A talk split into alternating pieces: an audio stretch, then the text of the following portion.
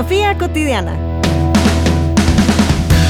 Nueva Acrópolis Guatemala presenta el podcast Filosofía cotidiana, un espacio para reflexionar sobre los sucesos de la actualidad.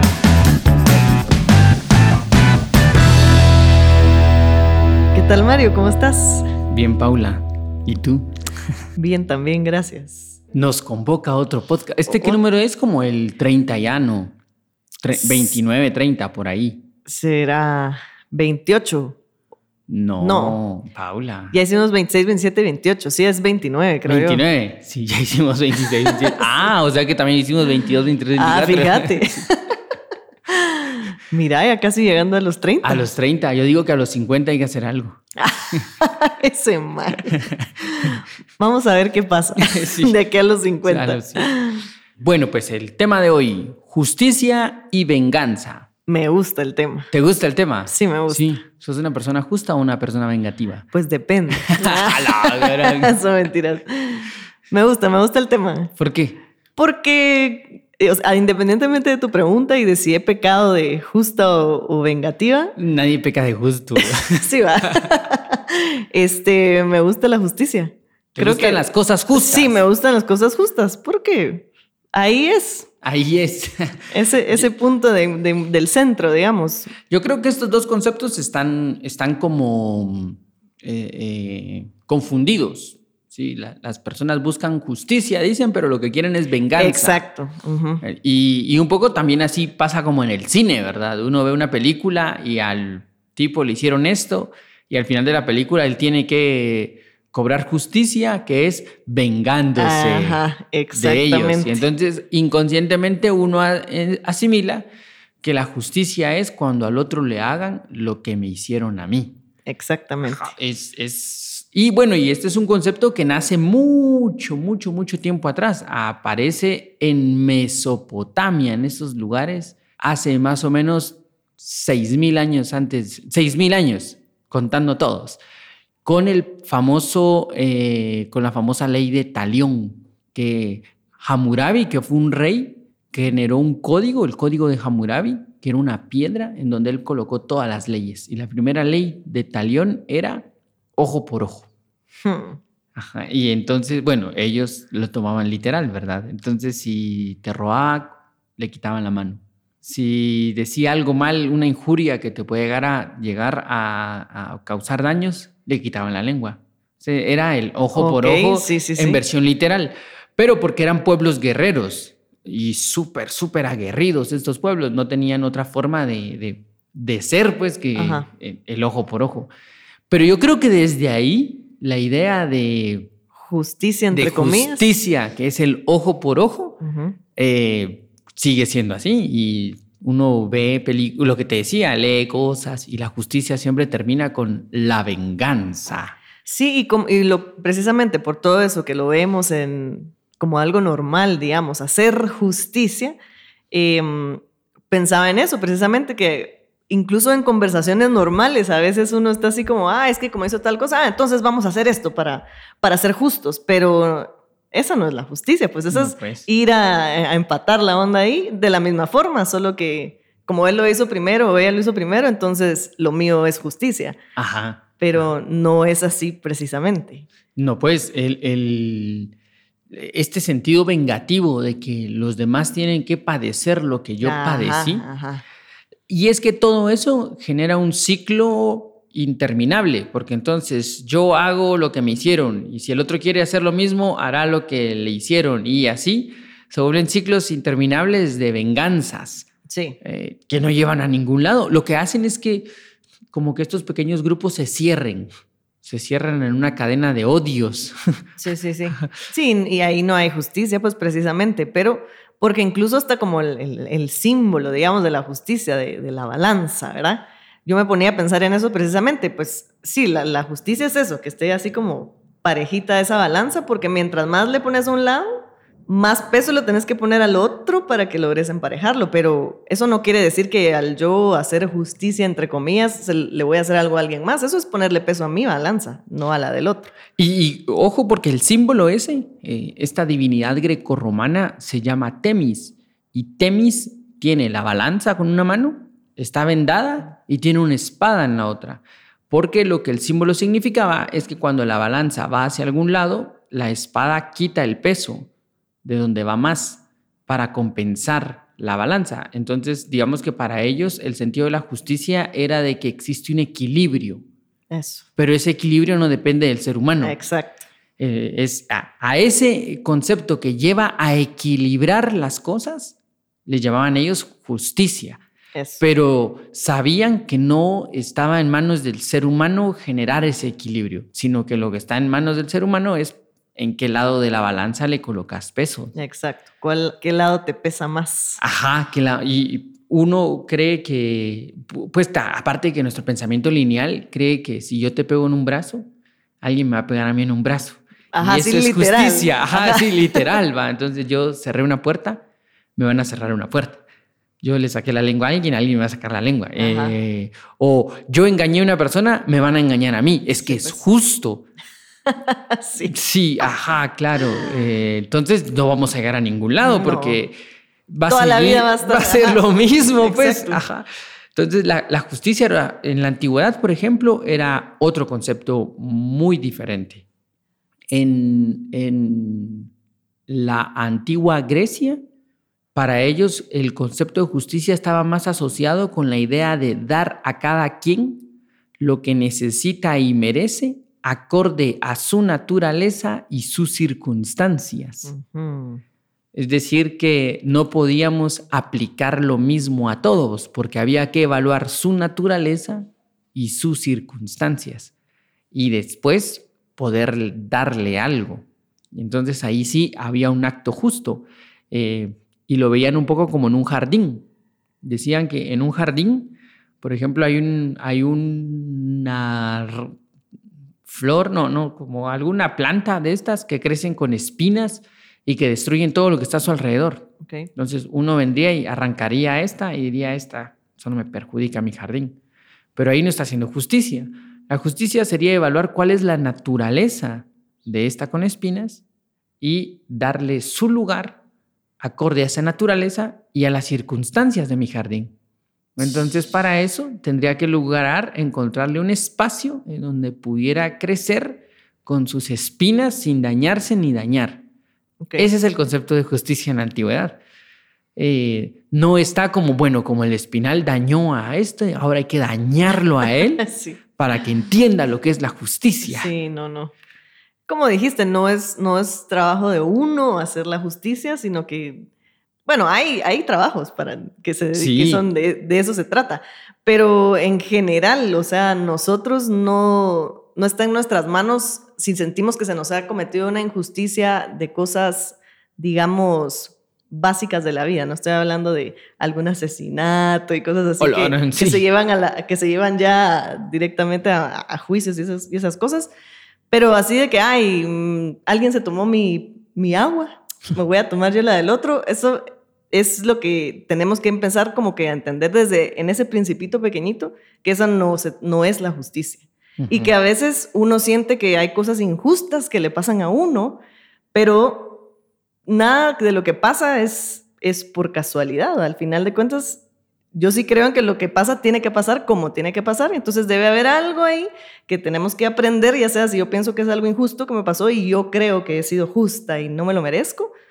Debo encontrar un poco ese equilibrio en esa parte que para mí no es justa para poder entender un poco la justicia porque irme a la venganza ya es irme de una vez al otro extremo y, solamente me voy a seguir como, no, no va a haber una, ¿qué, será? Un perdón o una aceptación de esa injusticia, entre comillas, que, me ha sucedido. Entonces sí tenemos que ver que en esas cosas, digamos que para nosotros son injustas, porque creo que también a veces la, la justicia puede ser como muy personal, lo que cada quien piensa que es justo o no justo, tratar de entender esa injusticia que nosotros creemos que nos pasa y ver qué hay, qué hay detrás de ella, qué es qué aprendizaje o, qué tengo yo que no he querido ver que me está propiciando esas situaciones. Sí, ahí hay como muchas ideas, ¿verdad? Es, es, se puede como ver desde diferentes partes. En el antiguo Egipto, la justicia estaba representada por una de las divinidades principales, que era la divinidad Maat Mahat, que se representaba con una pluma, que era el peso de la justicia. Nada podía pesar más que Maat. Era eh, como el justo. Y se decía que esta divinidad era la causa de todo el universo. Gracias a Maat se había manifestado todo porque existía en, en todas partes. Y era tal la fuerza de Maat que Maat no tenía un templo en específico en Egipto, sino que lo que se hacía es que en cada templo de cada divinidad eh, se colocaba un altar a Maat, porque Maat estaba en todas partes. ¿no? podía estar solo en algún lugar, sino que la justicia prevalecía. Y se dice que conforme uno va actuando en su vida, uno va tomando decisiones, va haciendo cosas, va aplicando su criterio y entonces aquí se une este criterio de vida con mi ética. Entonces resulta que yo vengo y digo, para mí esto es justo y qué me importa, pero lo que yo no debería evaluar no es si es justo o no, sino evaluar mis principios éticos, porque mis principios éticos van a determinar mi concepto de justicia. Entonces, cada quien evaluaba sus principios éticos, veía cómo actuaba y hay un mito que, eh, egipcio que se llama el pesaje del corazón, en donde se dice que después de que uno se muere, eh, el alma es transportada a la sala de la verdad justicia, se llama la sala. Y en esta sala de la verdad justicia hay una balanza gigante y de un lado la persona, eh, perdón, el alma que llega deposita su corazón y del otro lado Maat deposita la pluma. Y entonces, si logró llegar a tener una ética eh, justa, el corazón pesará lo mismo que la pluma. Y si no, el corazón pesará más que la pluma. Entonces, cuando pesa más, este corazón es devorado por un, por, por un monstruo que está ahí que se llama tifón y esta alma está condenada a volver a la tierra porque tiene que aprender a obrar justamente. Entonces, para ellos el concepto de la justicia no estaba solamente aplicado a las leyes o a la policía o a los juzgados, sino que estaba aplicado a todos los seres humanos. Todos podemos llegar a ser justos. Pero tiene que empezar con esta revisión de la ética. Ahora, como bien decías, yo podría decir, no, pero si yo tengo la ética más justa del mundo y aún así me cometen injusticias. Oh, pobre víctima que soy. Ajá. Y así con la manita en la frente de, ah. Eh, pero ahí, digamos, podríamos utilizar a, a Sócrates. Y Sócrates dice de que es siempre mejor padecer una injusticia que cometerla. Porque padecer la injusticia me puede llevar a fortalecer mi concepto de justicia y cometerla no. Entonces, si yo siento que la circunstancia es muy injusta, pues algo tengo que aprender de ella, diría Sócrates, y nunca torcer mi proceso de justicia. Es bien importante para los griegos, o, perdón, para Sócrates y Platón, nunca cometer un acto injusto, aunque me cometan el mayor acto de injusticia. Y uno podría decir, no, pero ¿cómo te vas a dejar? Eh, pues a Sócrates lo mataron injustamente. Y él, a pesar de que todos sabían que era injusto, de que lo que le estaban haciendo no era, Sócrates agarró el veneno y se lo tomó y dijo, miren, yo de verdad creo en la justicia y prefiero someterme a estas leyes antes que ir en contra de ellas. Sí que... Qué bonito. Qué bonito. Y, ajá, que, que, pudiéramos tener esa, esa ética, esa fortaleza de poder aceptar, porque precisamente ahorita mencionabas un par de cosas y decías, bueno, me tengo que someter a estas leyes, porque estas son las que hay hoy. Ah, es que a mí no me parece, no me gusta porque no va de acuerdo a lo que yo pienso, pero esa es la ley, ¿no? Y es que las leyes eh, como tal son las reglas de una sociedad. Exacto. Y, y, uno podría decir, sí, pero no, no me gustan o no estoy de acuerdo. Por muy feas, injustas, horrorosas que sean, de alguna manera permiten una dinámica social. Si en algún punto hay una persona que dice, para mí esto de los semáforos es una tontería, no vuelvo a respetar nunca un semáforo, ya va a ver qué nos va a pasar si usted no, respeta. no respeta un semáforo, porque es una ley que regula un orden social.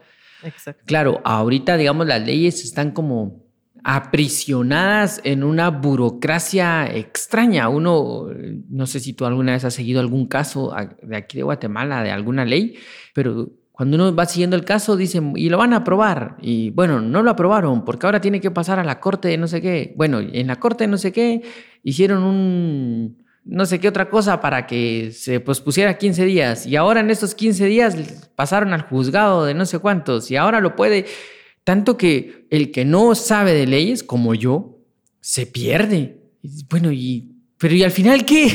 ¿Qué pasó con todo esto? No se aprobó. Ajá, porque todas nuestras leyes están como atrincheradas, las tienen como aprisionadas en esta burocracia que solo ellos conocen los botones que hay que apachar y uno nunca conoce la película completa. Pero aún así, es mejor que exista algo así a que cada quien hiciera lo que se le diera la gana. Sí, te imaginas. Sí, tiene que haber un orden. Y siempre va a estar el que va a romper la ley, el que no le parece justo. Bueno, es parte de también, pero precisamente si no hubiera una ley, ¿te imaginas esa, esa sociedad? No seríamos sociedad, seríamos... Anarquía. Exactamente. No, sí, yo sí y por eso también siento que me gusta ese tema de la justicia, que, que, hay un orden, hay como instrucciones que puedes seguir, entre comillas, de, bueno, hay unas, hay leyes pues que sí hay que seguir definitivamente, y lo que hablabas de la, la ética que cada uno tiene o en la, en la que las, los valores que nosotros creemos que son los, los verdaderos, porque al final lo que te decía también es como, llega a ser muy personal ese tipo de, de cosas interiores, los valores de uno. Pero y a mí me gusta un montón cuando a mí me dicen, mira, estos tres valores son los que, los verdaderos. Entonces yo digo, va, ahí voy y, voy a hacer caso a esos, me explico. Pero también ahí está, eh, creo yo que la, la parte bonita de, de, eso, en que no siempre van a ser los mismos que se pueden aplicar. O sea, hay muchas cosas dependiendo de las situaciones y dependiendo de cómo pienso yo y de cómo crecí. Y entonces hay un montón ahí de... Por eso es que la justicia no la podemos hacer nosotros. Porque yo creo que algo es justo, tú crees que algo es justo. Y, sí, pero ahí no, es, no estamos hablando de justicia, Ras, sino que es lo mismo. Yo pienso que hay que reflexionar más sobre cada vez que yo siento una injusticia, yo debería de pensar qué valor mío es el que cree que esto es injusto. Y por eso a eso iba. O sea, yo creo una cosa y tú otra, pero al final la justicia se hará. Sí, y, Sin depender de ti ni de mí. Porque la vida nunca ha dependido de nosotros, por suerte. Por suerte, las cosas de la vida han continuado a pesar de nosotros. A pesar de... Nosotros somos muy personalistas y entonces uno dice es que para mí esto es injusto. Y después uno se... A mí me parece bien curioso este meme de, de que, que ahora es frecuente. Cada vez que cambia un tema a nivel de redes, Así que dice, bueno, ya me cansé de ser experto en guerra, ahora soy experto en bofetadas en los premios. sí, pues. Porque eso sucede un montón. Todo el mundo opina sobre lo que debería de hacerse. Entonces todos somos expertos en, no, ¿sabes qué hubiera hecho yo en el juicio en contra de? Yo hubiera... Ajá. Ajá. O, ¿sabes? Si yo fuera Putin... sí, pues. Pero es que llega a ese punto, llega a ser risible el que alguien crea que podría ser lo mejor. O yo incluso tengo amigos que, que, van a ver una película y dicen, mira, yo al final no le hubiera puesto estallar el edificio, yo hubiera puesto como de... Ah, ya, claro, así. Ajá, como que si fuera tan sencillo. Pero es eso, porque nosotros como vivimos en una sociedad de opiniones, la, el mundo de la opinión no es el mundo de la verdad, decían los presocráticos. El que opina no tiene nada que ver con la verdad. Tener una opinión no significa estar cerca de la verdad. Tener una opinión es solo tener una opinión. Y por eso se decía que los sabios callan y el ignorante opina. Ajá. Porque cuando ya se entiende un poco, eh, decís, bueno, la verdad es que no sé, no sabría decirte. Y en esta sociedad, el decir no sé es juzgado bien fuerte. ¿Cómo no vas a saber? No tenés internet para leer, pues tenés que saber. Formate un criterio. No puedes leerlo. Y al final tu conclusión puede ser a la que complicado esto. Sí. Pero lo que sí puedes saber es son tus valores. O sea, yo por qué considero que esto es injusto para mí. A ver, ¿qué, ¿qué elementos de mis valores están en estos? Y detectar tu vengador interior. También, también, sí, sí. Porque hay como un vengador ahí dentro de ah, uno que cada vez que uno le hacen algo, algo es, oh, este, eh, te, te veré arder en las llamas infernales. y porque aunque no te vengues, estás pensando, ah, le va a llegar su, su, merecido, pero es, es, lo mismo. Ay, güey, me estás viendo muy feo, Pero sí, es bien interesante eh, el tema, me parece, y cuando mencionabas también la verdad y, la justicia, como que fueran de la mano, que claro, la verdad yo no la tengo, pues, ¿verdad? Pero en, esas, en esos actos justos que creo yo que la vida nos pone, creo yo que ahí encontramos un poco la verdad. Nosotros sí logramos pasar ese, ese, de esa parte víctima, ¿verdad? Donde dice uno, ala, no, esto por qué me pasa a mí, si yo soy re buena persona, ¿verdad? Pero hay cosas que tienen que llegar por justicia. O sea, yo sí creo que, que en, general en la naturaleza hay, hay, orden, por consiguiente hay, hay leyes y hay una justicia que se, que se, que se vive de alguna forma. Entonces, a cada uno nos toca nuestro papel dentro de, de esta vida que, que, tenemos cada uno. Y siempre es, es, es muy, mm, bueno, al momento de nosotros reflexionar en esos momentos, creo que es como muy valioso el que podamos eh, superar alguna de esas cosas donde nosotros no entendemos porque creemos que la justicia es de alguna forma. Y el poder entender que pues esa es mi justicia, lo que me tocó hoy, creo yo que hay como un montón de, es como bien valioso esa parte que la podamos ver. Y claro, o sea, todo el día, estamos todo el día, pero bueno, a veces todo el día. estamos pensando en esas cosas de, ah, la gran, este se me atravesó, que no le debía el que, el que vaya adelante, ¿verdad? O sea, son, aunque solo sean pensamientos, entre comillas, eh, sin importancia, estamos como en, en esa lucha de justicia, entre comillas, por cosas que nosotros no nos gustan o que no nos parecieron. Entonces, creo que sí es como, puede ser un ejercicio así diario de cualquier momento que podamos de veras pensar en, en qué es la justicia realmente. Sí, y, es, ahorita con lo que decías de, bueno, todo tiene un sentido de alguna manera, a veces uno, muchas veces uno no lo entiende, y, pero el sentido aparece eventualmente. Y también puede alguien decir, sí, pero ¿qué pasa si para mí es injusto y no, no quiero hacerlo? Aunque digan que es la ley, aunque digan que es lo otro.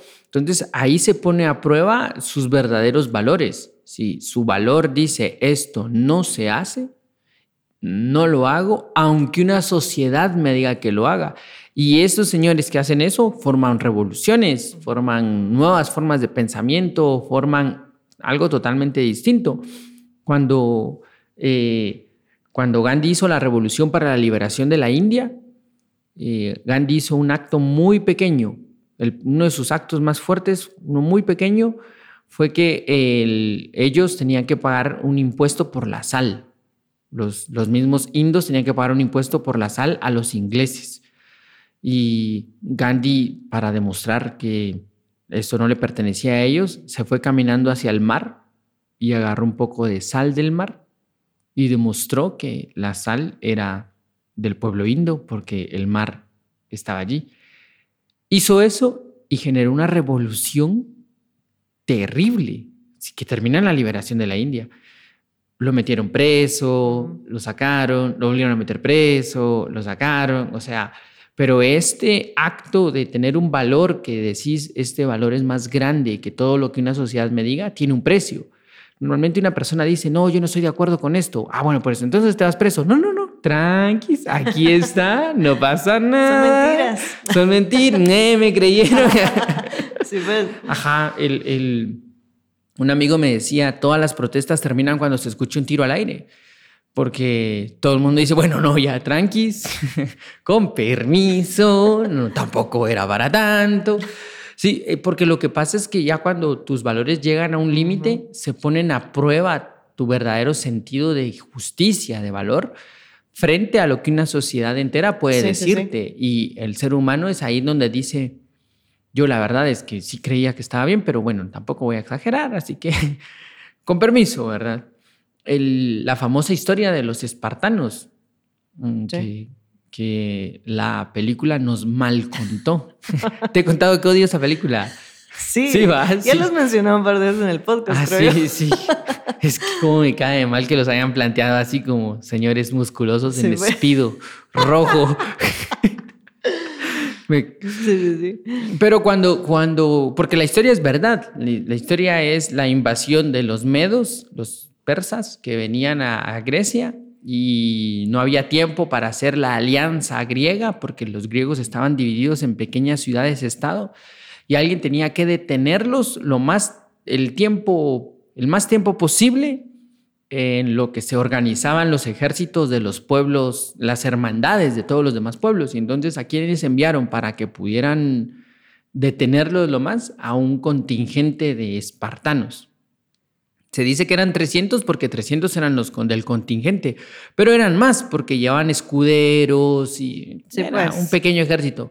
Pero igual, la proporción era ridícula. Sí, era 300 contra 2 millones. Era una cosa así súper ridícula. Se creía que los iban a llegar a detener.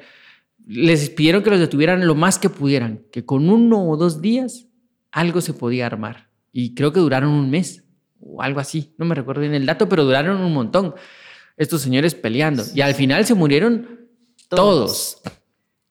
Y por ahí la leyenda histórica cuenta que a Leónidas lo terminaron partiendo en pedazos. Así, de la rabia, de hijo de la gran puchis, mira todo lo que nos atrasaste. lo partieron en pedazos. Y bueno, pero estos tipos detuvieron y lograron hacer que el ejército griego se armara, la, confederación, y los medos no entraron. Entonces expulsaron a los medos y en las Termópilas, que era el lugar en donde estaban, las Termópilas significan las piedras calientes, que eran las piedras donde los detuvieron, eh, hicieron un altar, no, un monumento sería, eh, para los espartanos que estuvieron ahí. Y el monumento es una piedra Solo es una piedra que tiene talladas las, las palabras de un poeta que dice, ve a decirle a los espartanos, extranjero que pasas por aquí, que obediente a sus leyes, aquí yacemos. Oh. Y entonces lo que, te, lo que dicen ellos es, bueno, ellos creían en las leyes. Así, ¿cómo sabes? Ahí yacen, obediente a sus leyes. Claro, cuando alguien tiene un principio y se conjuga con los principios de su sociedad, esas sociedades generan historias de ese tipo. Cuando no, la sociedad se va a partir, porque este tiene un principio que no está de acuerdo y genera otra sociedad, genera otra forma de pensamiento, genera otro movimiento artístico, genera otra religión, genera, generan cosas diferentes los que tienen principios y dicen, no, no doy mi brazo a torcer. ¿Y saben qué? Voy a armar mi propia sociedad. Sí, pues. Y eso ha sucedido. Entonces, claro, la, justicia va mucho en relación a tus propios principios. ¿Hasta qué punto estás dispuesto a, poner en corroboración tus principios de justicia? Interesante ese punto que tocas. Fíjate, porque pues lo que te decía, bueno, hay leyes, hay leyes, o sea, está claro. Pero precisamente como lo acabas de describir, surgen otras cosas, otras sociedades, etcétera, a raíz de otros pensamientos, de creer en, otra, que la justicia es otra, que la verdad es otra, que la ley es otra, y pues así, así ha sido desde hace mil años y hasta hoy. Entonces sí es em, importante esa reflexión en nosotros de ver esos valores ¿Y qué es lo que me lleva a moverme a través de esos valores? ¿Y qué puedo conseguir incluso a través de ellos? Porque siguiendo la ley, pues bueno, estoy en un orden, pero si digo, no, voy a, para mí lo que es justo es esta otra cosa, hasta puedo crear otra religión, sociedad, etcétera. Ajá. Así es que hay como un montón ahí detrás, pues que no, no hay una definición de qué es justo o no, y lo que te decía, creo que siempre llega a esa justicia invisible. sí, Llega, llegará eventualmente. la justicia se plasmará porque la naturaleza La naturaleza es así. Eh, una persona viene egoístamente, tala todos los árboles de una montaña porque quiere la madera y dice, ya, ¿qué me importa? Yo hice lo que se me dio la gana. Pero de repente llueve y hay un deslave. Entonces, la justicia llegará de alguna manera, o, más bien la reacción, que ahí es en donde entra un poco este concepto oriental del karma, que, que, que, también es re mal visto hoy en día, el karma. Eh, porque la, la idea del karma central es que toda acción genera una reacción. Y si yo no estoy pendiente de mis acciones, generaré reacciones. Y las reacciones son naturales. No, no hay forma de evadir una reacción. Mm, si es la ley de Newton, si tú golpeas un objeto con fuerza, el objeto te golpeará de la misma manera, pero al contrario. Y si, si golpeaste una pared, bueno, pues te golpearás con la misma fuerza porque la pared es más resistente que tú. Eh, es como bien lógico este concepto. Es, es yo tiro un yoyo y el yoyo regresará a mi mano, no hay de otra. Así de sencillo. Así de sencillo. Toda acción genera una reacción. Eh, y la reacción no genera, no viene como con venganza. Ajá, no viene así como la, el, yoyo, regresando. Ajá, toma. No, el karma no se entiende como venganza, son reacciones lógicas. Y acorde a mi conciencia, yo puedo asumir esa reacción. Yo puedo venir, por ejemplo, y gastarme todo mi sueldo en un concierto eh, a principio de mes. No me mires así. Eh, y hacerlo y saber que eso va a tener consecuencias. Y cuando vienen las consecuencias, decir, alarán, yo sabía que esto iba a venir así y ni modo. O hacerme loco y ah, es que me pagan tan poco que miren lo que me hacen sufrir. Mm, el nivel de conciencia de la reacción también va a generarle eh, que la reacción te afecte más o menos. Sí, me gustó un montón eso que dijiste. O sea, todo, toda acción hay una reacción y yo soy el único responsable de tomar, de llevar esas consecuencias, sean las que sean. Y, y es así, esa es, esa es la justicia. Ajá, sí, sí. No, no está en manos de nadie más, ni en manos mías, como Ben decías también hace un rato. Y, bueno, está en mis manos en cuanto yo estoy consciente de las acciones que estoy, que estoy propiciándome, pues. Ajá. Y de ahí viene el, boomerang. Esos son los que van y, vuelven. Y ahí vendrá lo que, lo que eso traiga de vuelta, pues. Pero, pero ¿cómo estoy yo en cuanto a conciencia para entender que esa es la reacción que yo propicié? Ajá, el, poder ver que yo caminando vine hasta este precipicio. Nadie me empujó, no es injusto. Mm, y, que siempre está la opción, que creo que también te lo, te lo, mencionábamos en otro podcast, de, lo que, de esta frase que dice Cortázar, de nada está perdido si se tiene el valor de aceptar que todo está perdido y se puede volver a comenzar. Sí, sí. Eh, es eso, el, poder volver y decir, bueno, pues la verdad es que aquí yo hice este desastre. Y ni modo, volvámoslo a hacer. Y dejar de buscar culpables, dejar de volverse el vengador implacable. que en las películas de acción es el tema, ¿verdad? el, el vengador. El héroe es el vengador implacable, el que no sé dónde eres ni quién eres, pero encontraré, te encontraré y me vengaré. Y, por eso eso que decías del, del, pesaje del corazón me encanta también, porque no es como cuando, bueno, si, si es así, si, si fuera así o como creían eh, eh, los egipcios, si llegas y cuando ponen el corazón, ponen tu corazón, no están poniendo el del que te hizo esto, el del que, que te hizo aquello y el de está el tuyo solo. Y entonces, cuando, cuando se, se pone la balanza con una pluma, imagínense eso, ¿cuánto pesa tu corazón? Realmente ahí es en donde está. Sí, esa, o sea, si pesa mucho, creo yo que sí, o como pensamientos vengativos, sí, dolor y que cosas que uno no perdona, o que yo, etcétera. Entonces, a la que hermosa esa como ese pesaje, de veras, porque obviamente si lo ponemos así en, en hoy pesamos una pluma y pesamos un corazón, pues obviamente el corazón va a pesar más, tiene, es un músculo, pues, pero... Esa es la metáfora. Exacto. La metáfora es que la idea es ir limpiando. Eso. Es ir soltando hasta hacerte tan liviano como una pluma. Imagínate. Entonces, algo tan liviano, algo tan, tan, sí, tan liviano, le hacen cosas y no, la, no, lo, no se lo queda. Eso. Eh, le suceden cosas y no se lo queda. Esa es como la metáfora, que el corazón llegue a pesar lo de una pluma. Sí, que, que esté, que esté, ajá, liviano, Sí, exactamente. es súper, súper lindo. Eh, y a mí lo que me gusta mucho de ese, de ese concepto de, de llegar como a no pesar nada es, es la pureza que implica. El- es dar la otra mejilla, pero sin decir, este hijo de la gran, le voy a dar mi otra mejilla por cualquier cosa. sí, no, no. no, ah, no. Es una reconciliación verdadera con... Es fluir, es, el, es, la, es el verdadero concepto de la justicia. Las, las cosas suceden y no suceden, se dan y no se dan. Ujú. Eh, Pessoa tiene un poema de un, un pedazo que me encanta donde dice... Eh, a la gran, ya ni me recuerdo qué dice, pero dice algo como de... ah, me mojé cuando había lluvia y tomé el sol cuando había sol.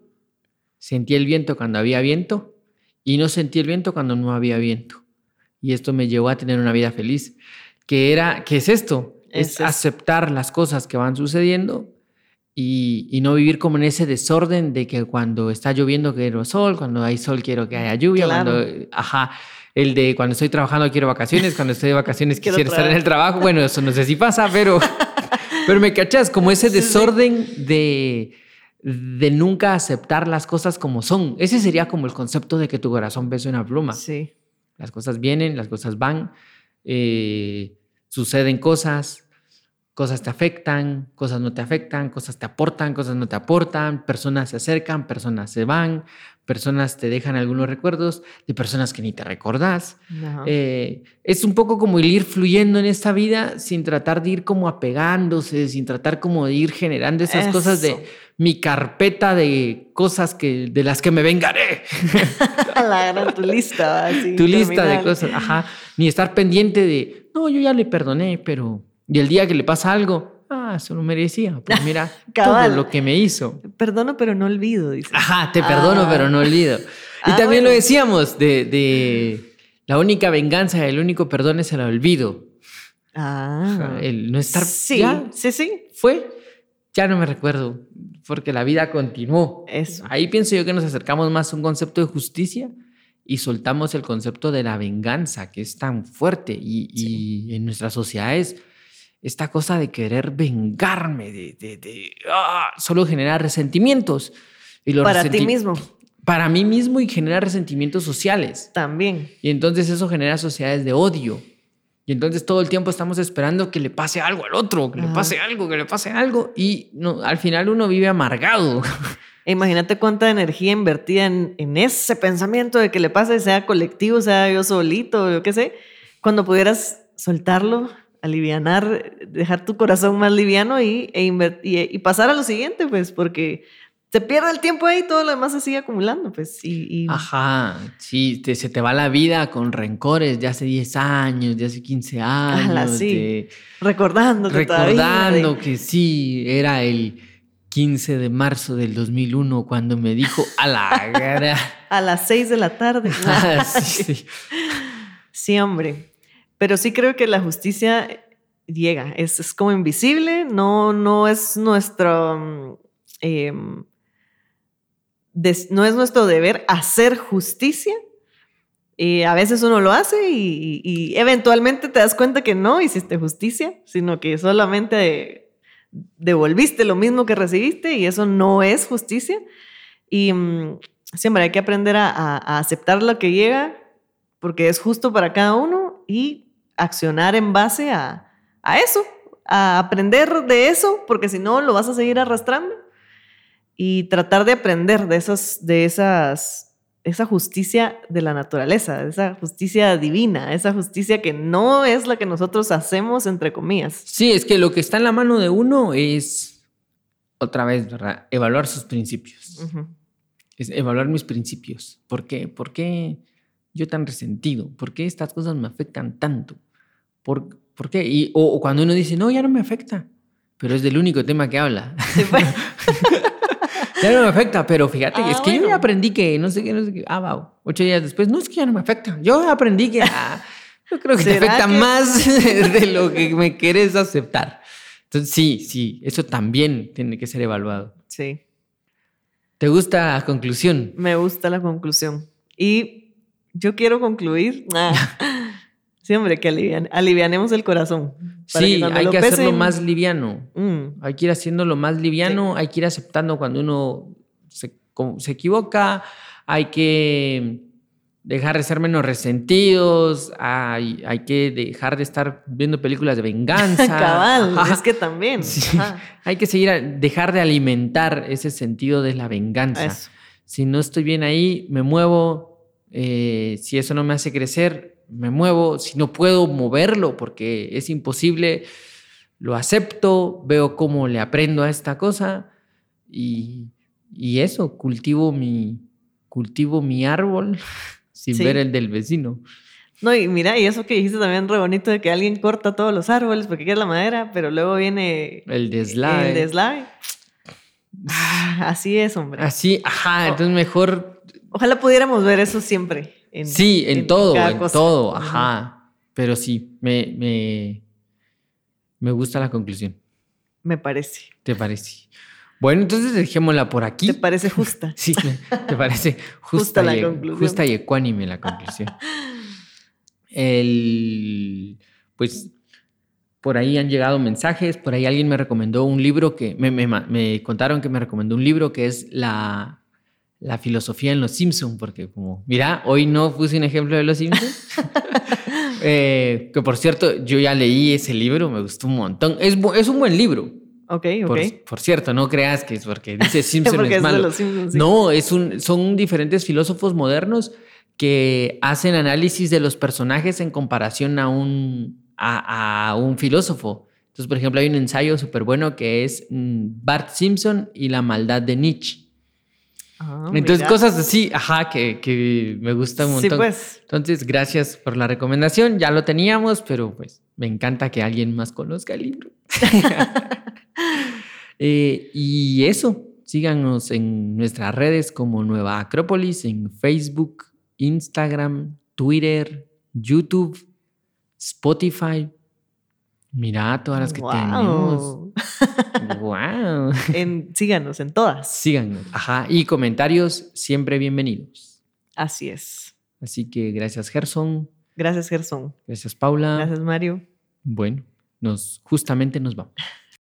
Nueva Acrópolis Guatemala presentó el podcast Filosofía Cotidiana, un espacio para reflexionar sobre los sucesos de la actualidad. Para más información sobre charlas, cursos y espacios filosóficos, puedes buscarnos en nuestras redes sociales. Filosofía Cotidiana.